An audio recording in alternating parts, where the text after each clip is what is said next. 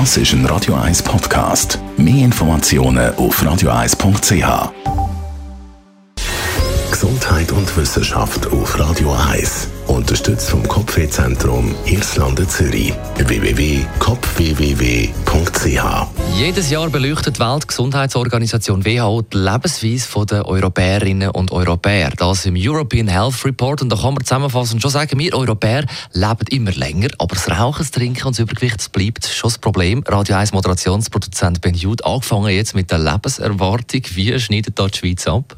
Ja, da stehen wir von 53 Ländern auf dem ersten Platz zusammen mit Luxemburg. Und zwar mit durchschnittlich 83 Jahren.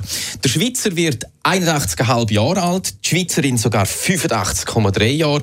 Und das verdanken wir sicher auch unserem ausgezeichneten Gesundheitssystem. Auch nicht ganz so billig ist. Wie sieht es eigentlich mit dem Alkoholkonsum aus? Ja, da trinken Herr und Frau Schweizer im Jahr rund 9,6 Liter reinen Alkohol.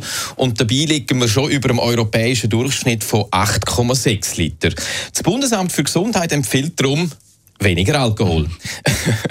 Aber wenn wir uns den Spitzenreiter, respektive Trinker Litauer äh, anschauen, dann sieht es plötzlich nicht mehr so schlimm aus, weil die Litauer trinken sage und schreibe 15,2 Liter reinen Alkohol pro Jahr. Und was auch noch überraschend war, in Russland hat der Alkoholkonsum abgenommen auf 10,1 Liter und parallel dazu sind auch die Zahlen von der Verkehrsumfeld zurückgegangen. Dann hat ja der WHO-Gesundheitsbericht auch die Statistik zum Übergewicht veröffentlicht. Dabei mehr als die Hälfte der europäischen Bevölkerung zu viele Kilos auf die Waage, Tendenz steigend, auch bei uns in der Schweiz. Ja, leider. Laut dem Bundesamt für Statistik hat sich der Anteil von extremem Übergewicht quasi verdoppelt.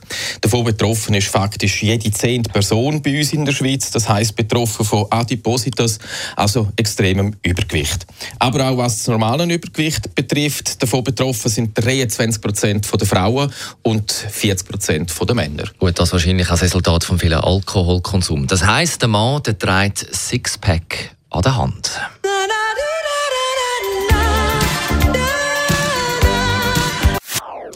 Das ist ein Radio 1 Podcast. Mehr Informationen auf radio1.ch.